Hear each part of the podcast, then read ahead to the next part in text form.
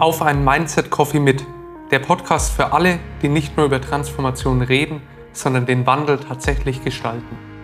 Mein Name ist Julian und ich spreche mit spannenden Gästen aus dem Mittelstand darüber, wie sie den Wandel erleben und welche Rolle das Mindset dabei spielt. Hallo und herzlich willkommen zu einer neuen Folge des Mindset Coffee Podcasts. Ich darf heute in der Teambank in Nürnberg zu Gast sein und zu Gast im Podcast ist Philipp Lohmeier. Philipp ist Chief Organization Officer der Teambank AG, seit 2007 mittlerweile bei der Teambank und vorher war er in unterschiedlichen Positionen, unter anderem auch bei Arcandor tätig. Ich freue mich sehr, dass du zu Gast bist. Herzlich willkommen, Philipp, im Podcast. Herzlichen Dank, Julian. Ich freue mich auf das Gespräch. Philipp, zu Beginn des Podcasts, wir sind ja beim Mindset Coffee Podcast. Natürlich die wichtige Frage, bist du eher der Kaffeetrinker oder bist du eher der Teetrinker? Also ganz früh am Morgen ist der Tee, aber danach ist dann über den Tag immer der Kaffee. Immer der Kaffee, sehr gut. Ähm, Philipp, jetzt hatte ich ganz kurz berichtet, seit wann du bei der Teambank bist, aber noch, bin noch gar nicht mehr im Detail auf deinen bisherigen Werdegang eingegangen. Möchtest du unseren Hörerinnen und Hörern einfach mal einen kurzen Einblick geben, wie du der geworden bist, der du heute bist? Ja, ja, sehr gerne. Also angefangen habe ich in der Schulzeit schon ähm, durch einen Aufenthalt in den USA, später dann Jura studiert, wieder in den USA gewesen, fand das unheimlich schön, immer andere Sachen zu machen. Und ähm, bin dann ähm, in die äh, deutsche Wende gekommen, bin dann nicht ins Ausland gegangen, sondern zur Treuhand, also in die öffentliche Verwaltung. Und ähm, habe aber äh, schon während meines Studiums äh, in Versicherungen gearbeitet und habe danach auch wieder in Versicherungen gearbeitet. Bin aber schließlich dann in den Familienkonzern gegangen, zur Schickedanz-Gruppe. Und ähm, da eben Mischkonzern, später, äh, später dann auch noch äh, in die Industrie im Aufsichtsrat eines äh, Elektronikunternehmens äh, gewesen und schließlich äh, in die Bankenwelt gewechselt und ähm, seitdem auch, seit 2007 auch dann karitativ tätig, äh, Stiftung gegründet hier mit der, mit der Teambank zusammen, aber auch dann andere Ämter, so dass man sagen kann, eigentlich alles gesehen, was es, was es geben sollte, ja. Was für eine Stiftung ist das genau? Ähm, die Stiftung, die wir gegründet haben, ist die Stiftung Deutschland Plus, die Stiftung für private Überschulungsprävention. Das ist eine Stiftung, die äh, sich widmet ähm, der sogenannten Financial Literacy. Äh, wir unterrichten in ganz Deutschland und Österreich inzwischen auch ähm, solche, die es wissen, äh, lernen sollten, das heißt Jugendliche über finanzielle Bildung, inzwischen aber auch Menschen, die vor dem Ruhestand stehen und Menschen, die in unsere Kultur neu kommen und die diese ganz andere Bedeutung von Geld hier bei uns kennenlernen, nämlich also Geflüchtete. Seit 2015 machen wir auch auf Arabisch. Wir haben insgesamt äh, über 100.000 Menschen jetzt schon erreicht damit und ähm, sind da sehr stolz drauf, weil die Stiftung Deutschland Plus ist eine öffentliche Stiftung des privaten Rechts, die auch gemeinnützig ist, also die absolut losgelöst ist vom Stifter. Und das ist eine, eine, sehr schöne Sache. Aber es ist so, dass man immer verschiedene Identitäten hat und sich für ganz andere, äh, verschiedene Sachen ähm, engagieren kann. Und das finde ich äh, total schön, dass es eben auch möglich ist, dass man sich so vielfältig entwickeln kann. Ein ganz tolles Projekt und klingt total inspirierend. Vor allem, es geht ja auch das Thema Financial Literacy Hand in Hand mit deinem Job bei der Teambank. Äh, Philipp, was macht ihr bei der Teambank eigentlich genau? Ja, äh, also das Financial Literacy ist natürlich wichtig für die Menschen. Das ist etwas, was wir gelernt haben, äh, seitdem es die Teambank gibt. Und die Teambank gibt es seit über 70 Jahren immer in der Finanz, äh, immer in der ähm, Konsumentenfinanzierung. Und da sehen wir auch, dass es eben total wichtig ist, dass der Mensch äh, weiß, was Geld bedeutet, wie er mit dem Geld umgeht, dass aber das nicht durch einen Kreditverkäufer äh, durch eine Bank erfolgen kann, so eine Bildung, sondern dass es eine gesellschaftliche Aufgabe ist. Und diese gesellschaftliche Aufgabe ist losgelöst von ähm, der Aufgabe der Bank. Und die Bank, die Teambank, äh, die ist ähm, tatsächlich ähm, engagiert in der privaten Liquidität. Das heißt, wir versorgen Menschen, Private mit Liquidität. Ähm, vor allem sind wir mit dem Produkt Easy Credit bekannt ähm, und sind aber auf dem Weg, tatsächlich mehr als Ratenkredit zu bieten, sondern Liquidität zu bieten. Ja. Jetzt sitzen wir hier in ganz tollen Räumlichkeiten bei euch am Standort in Nürnberg und da schaut alles andere als bei wie bei einer klassischen Bank aus, sage ich mal. Wie kam es denn dazu, dass ihr so eine Art von Gebäude auch gebaut habt? Also vielleicht für äh, alle, die sich jetzt darunter noch nichts vorstellen können, ich kann es nur empfehlen, einfach mal auf Google Teambank Headquarter einzugeben. Da kriegt man schon ein paar Bilder und es schaut sehr bunt aus. Es ist, schaut sehr nach Activity-Based Working aus. Wie kam es dazu, dass ihr das Gebäude so ja, anders geplant habt? Ja, wir waren zunächst in Nürnberg in der Innenstadt in einem alten Gebäude, was eben so zusammengewachsen war und ähm, haben uns dann gefragt, wie können wir am wirksamsten werden. dann ist die Frage, eben eine Arbeitsumgebung sollte sich immer nach der Arbeitskultur richten. Da war die, die erste Frage gewesen, was ist unsere Arbeitskultur, was sind unsere Werte? Damit haben wir im Jahr 2007 dann unsere Werte definiert. Ähm, die Werte sind ja die, die schwerfälligste Element eigentlich der Unternehmenskultur, aber auch das Wichtigste. Und ähm, haben dann äh, äh anhand unserer Unternehmenswerte ähm, einen neuen Standort entwickelt. Wir haben die Unternehmenswerte einem Architekten vorgegeben, haben gesagt, bitte, also nicht einem Architekten, einem Architektenwettbewerb, einem öffentlichen Wettbewerb.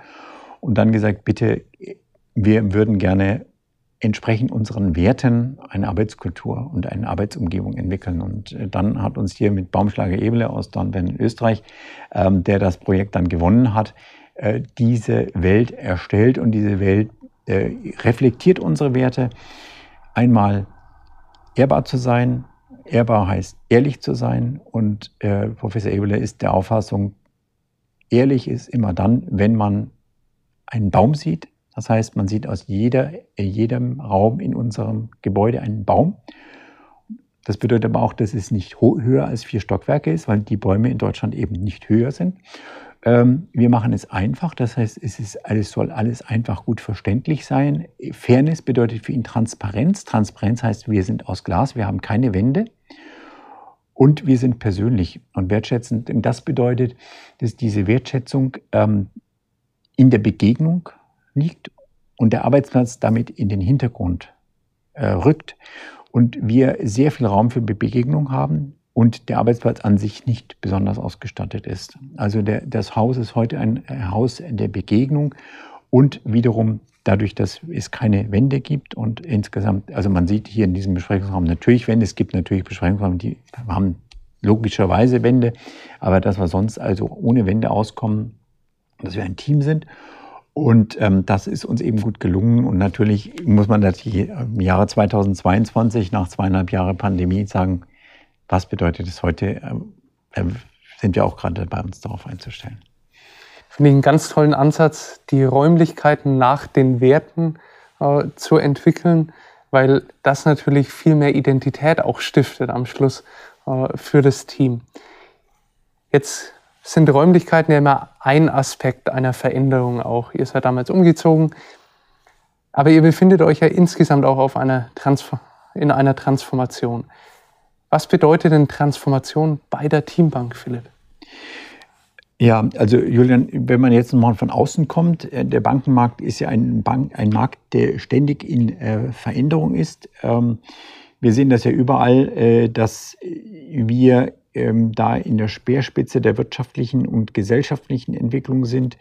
Ähm, dass wir eine hohe Aufmerksamkeit in der Öffentlichkeit haben, Regulatorik, politisch, ähm, dass die Digitalisierung die Banken ganz am Anfang trifft, weil die Kunden sich digitalisieren. Die Kunden wollen es einfach haben, die, die Kunden wollen es überall haben und jederzeit.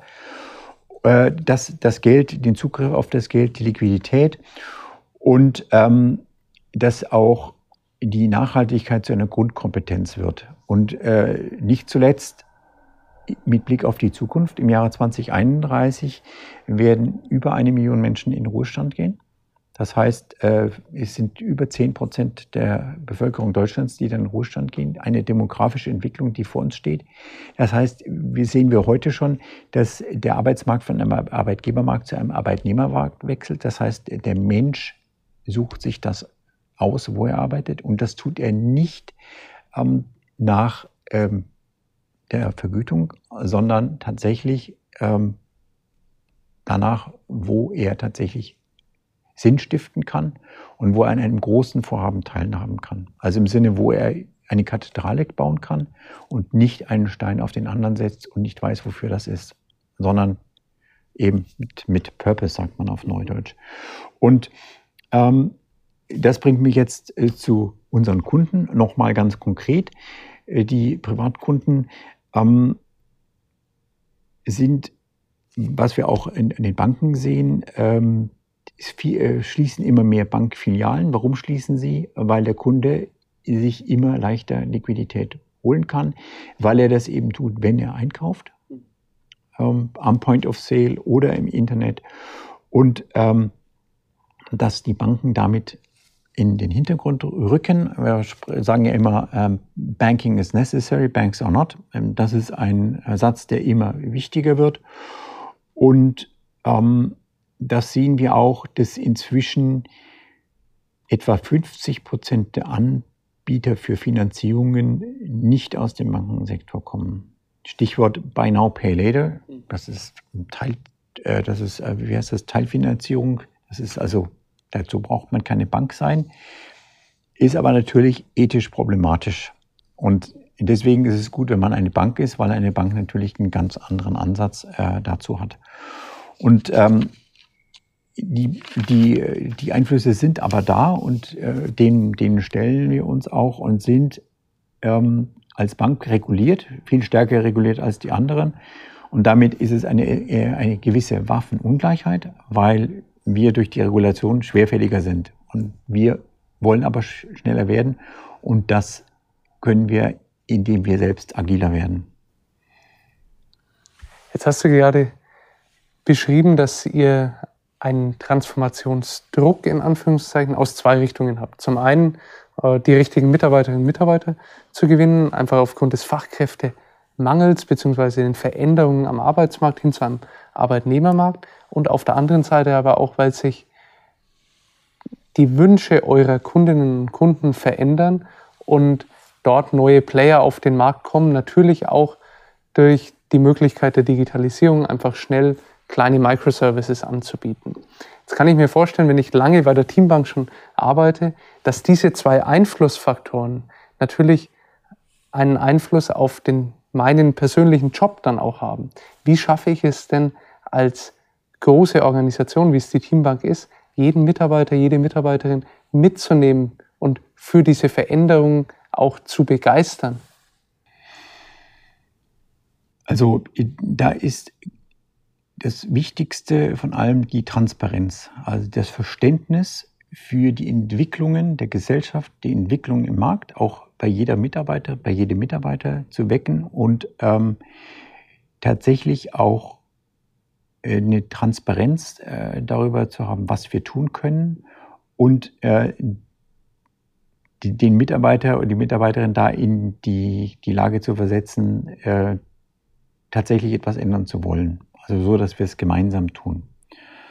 Und dazu ist einmal die, natürlich, also rein geschäftsmäßig gedacht, ist die Modularisierung.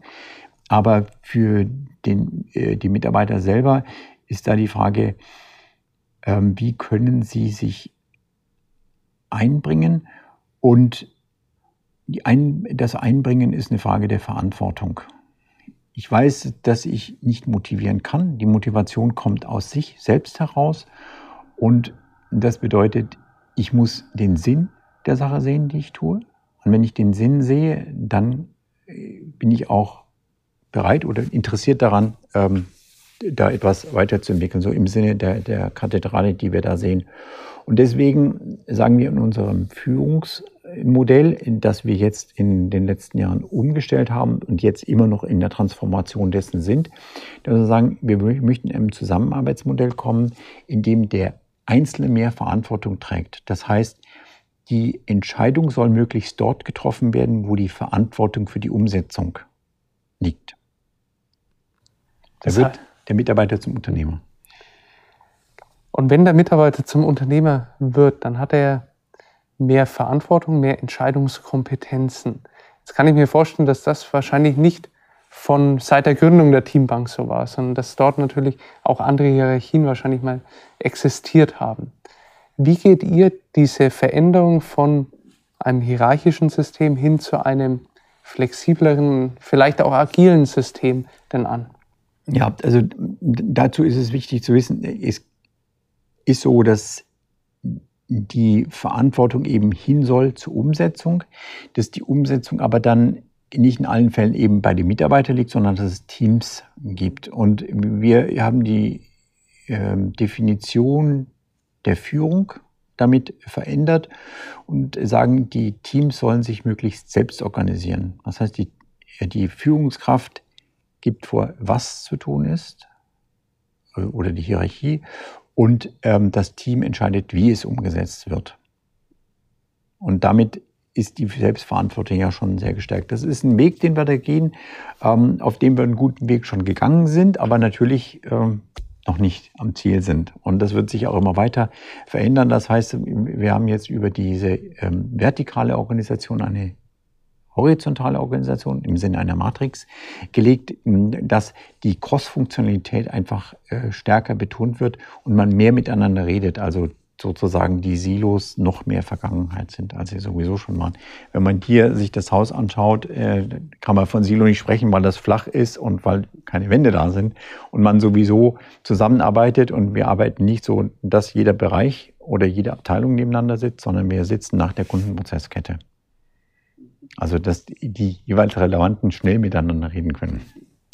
Plus, das verändert natürlich auch die allgemeine Atmosphäre. Wenn ich merke, oh, ich bin im Kundenprozess, bin ich folgendes, folgendes Stück beziehungsweise im folgenden Bereich und weiß ganz genau, wer vor mir im Prozess kommt, wer nach mir im Prozess kommt und was mein Purpose am Ende wieder ist. Genau, das heißt, wir fangen mit dem Kunden an und fragen, was braucht der Kunde und dann fragen wir, wie machen wir es mit dem Team und am Schluss, was bedeutet das für mich? Mhm.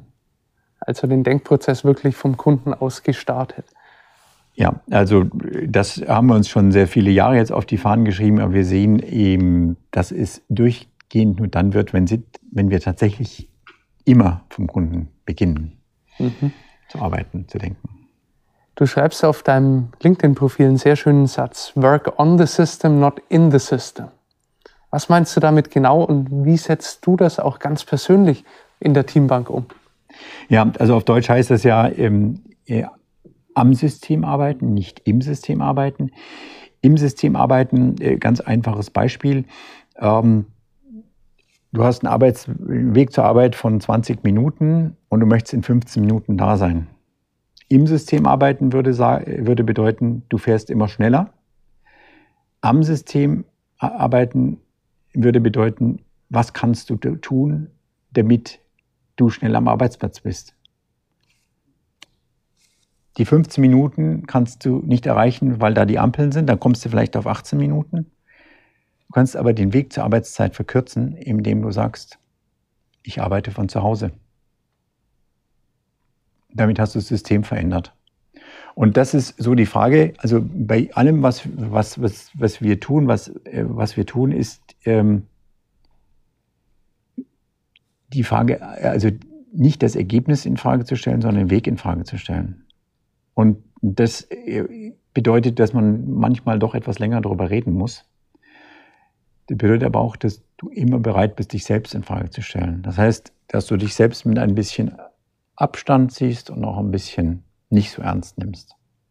Und ich glaube, das ist auch wichtig, auch für, für, für uns als Teambank insgesamt, dass wir nicht alles so ernst nehmen und dass wir auch mal miteinander lachen können und sagen können, okay, der Weg war noch nicht so ganz richtig, dann nehmen wir einen anderen Weg. Mhm.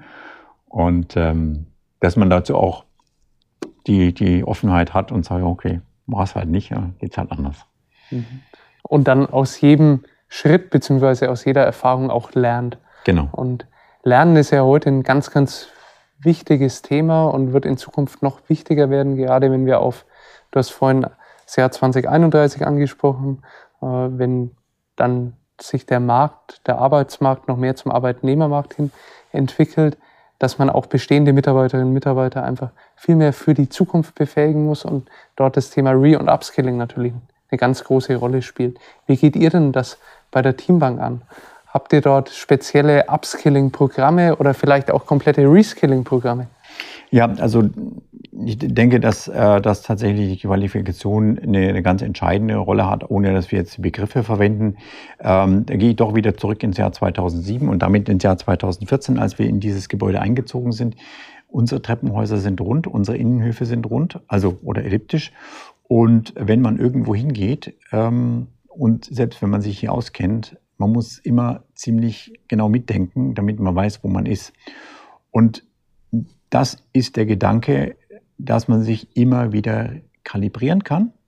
Und kalibrieren heißt, wir haben immer einen Wandel. Das heißt, die Mitarbeiter sind immer schon aufgefordert gewesen, also Job Rotation ist das äh, Stichwort, sich intern äh, zu verändern. Wir haben also die, die Nachbesetzungsquote intern beträgt äh, so zwischen 50 äh, und 65 äh, Prozent. Das heißt, wenn wir eine Stelle intern wieder besetzen, dann besetzen wir zwei Stellen intern, weil immer Menschen sagen, ach, da ist so was anderes, was ich machen möchte. Und dadurch ähm, erhöhen wir diese, diese Skill-Übertragung und ähm, das Verständnis für die Tätigkeiten. Und natürlich gibt es dann noch entsprechende Weiterbildungsprogramme, ähm, aber entscheidend ist die Haltung. Ich möchte etwas lernen, ich möchte etwas anders machen. Und das ist eine Frage der Kultur.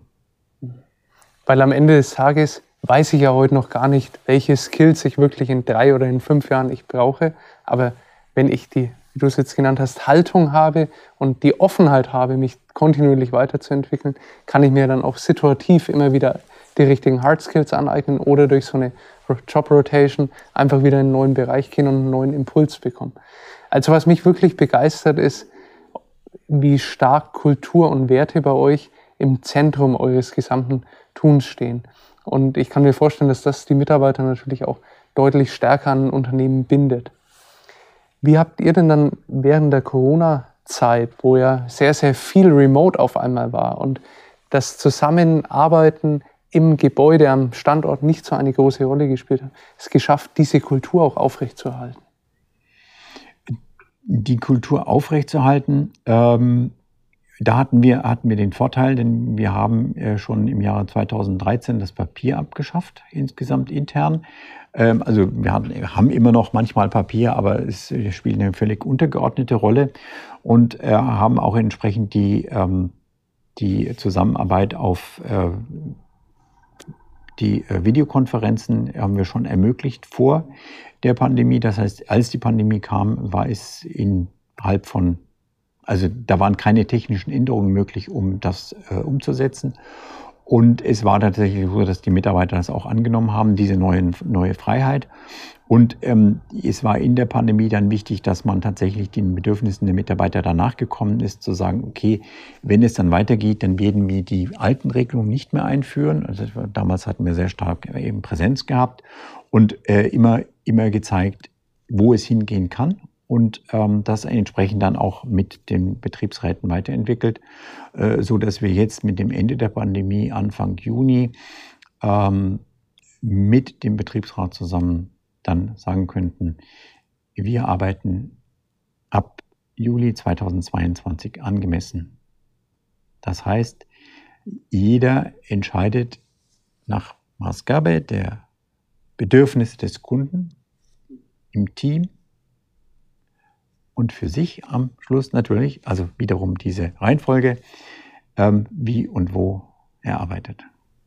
Finde ich einen sehr schönen Begriff, angemessen und trotzdem steht auch hier wieder der Kunde im Fokus. Äh, sehr, sehr schön und habe ich so ehrlich gesagt auch noch bei keinem anderen Unternehmen gehört, dass das Wort angemessen hier jetzt dann der neue Arbeitsmodus ist. Das war für uns einfach, weil wir im Jahre 2016 äh, unsere Reisekostenordnung abgeschafft haben und äh, beziehungsweise verkürzt haben. Äh, wir haben unsere neue Reiseordnung heißt, wir reisen angemessen.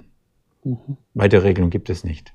Mhm. Und wir haben auch jetzt die Regelung, wir, wir urlauben angemessen. Okay. Das heißt, jeder entscheidet in zusammen äh, mit seinem Team, wann er Urlaub macht. Und das war jetzt sozusagen die Abfolge dann, die dritte Gibt es da schon erste Erfahrungen, gerade bei dem Thema Urlaub, wie das angenommen wird? Führt das eher zu mehr Urlaub, der genommen wird, weniger Urlaub oder eigentlich die gleiche Anzahl, nur dass es anders abgestimmt wird? Es läuft einfach geräuschlos und ähm, die Urlaubsrückstellung, Urlaubsnahme ist, ist genau das gleiche wie davor. Äh, nur ist es so, dass der Mensch tatsächlich jetzt merkt, dass er, dass es sein Leben ist. Das merkt er noch stärker. Auch wir arbeiten angemessen. Es ist immer nur dein Leben. Ne? Total inspirierend und wirklich ein ganz toller, ganz tolles Vorgehen, was ihr habt. Philipp, wir hatten gerade schon über Entwicklung und auch Lernen gesprochen. Hast du denn irgendwelche Lern- und Entwicklungsroutinen vielleicht oder wie entwickelst du dich ganz persönlich weiter? Also zunächst einmal äh, mit äh, in der Diskussion mit den Mitarbeitern, die mir immer wieder Spiegel vorhalten. Das ist auch gerade gestern gefahren, da habe ich eine Idee gehabt, ich gesagt, das machen wir ab jetzt so, das fände ich gut. Und dann sagen mir die Mitarbeiter, nee, Philipp, das ist nicht gut. Schau dir mal die Werte an. Das ist nicht gut. Dann sage ich, okay, danke für das Gespräch, machen wir. Ja. Und ähm, natürlich der Dialog mit den Kollegen, also jetzt hier im Executive Board total wichtig ähm, Dialog mit den Menschen, die die Ideen haben, also zum Beispiel Julian Knorr. Und ähm, dass ich auch äh, ja, letztlich Ausflüge in die Zukunft mache, also die Leitmessen besuche wie ähm, Money 2020 oder South by Southwest. Äh, das sind die Messen, wo man wirklich die Zukunft sehen kann und sich damit auseinanderzusetzen und das dann wieder nach Hause zu bringen und sagen, hier, andere leben schon im Metaverse, wo leben wir? Und dann sagen, nee, das ist für uns nicht relevant, aber es ist natürlich relevant. Und deswegen ist es so, dass wir da immer einen Schritt voraus sind und damit äh, nicht irgendwann an die Wand äh, gedrückt werden durch die Entwicklung, sondern tatsächlich noch in der Position der Stärke agieren können. Mhm. Also ganz viel Offenheit für Neuerungen und einfach nie die Augen vor der Zukunft zu verschließen. Ja. Zum Abschluss würde mich noch interessieren, welchen Gedanken würdest du Menschen mitgeben, die sich gerade selbst in einem persönlichen Wandel befinden oder sich in einer Organisation befinden, die sich gerade stark wandelt, vielleicht vom Geschäftsmodell, aber auch vom Modus der Zusammenarbeit? Darf ich auch mehrere Gedanken mitgeben? Sehr, sehr gerne. Also ähm, erster Gedanke wäre, ähm, arbeite am System und nicht im System.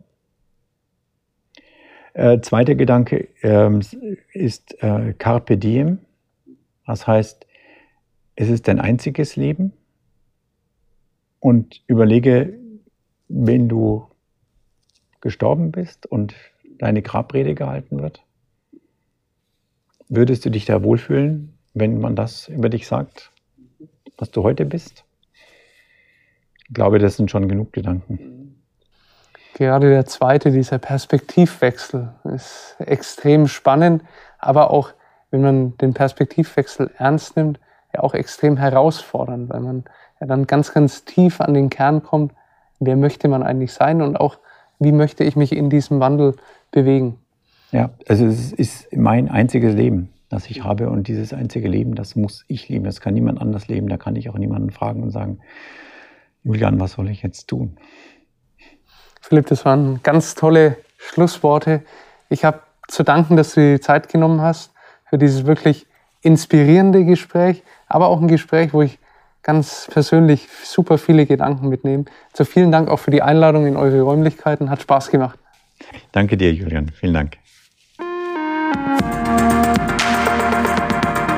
Dir hat dieser Podcast gefallen? Du willst mehr über das Thema digitales Mindset und Transformation erfahren? Dann schau doch mal auf unserer Website onestoptransformation.com oder auf Social Media vorbei oder melde dich für unseren Newsletter an. Wir freuen uns auf dich.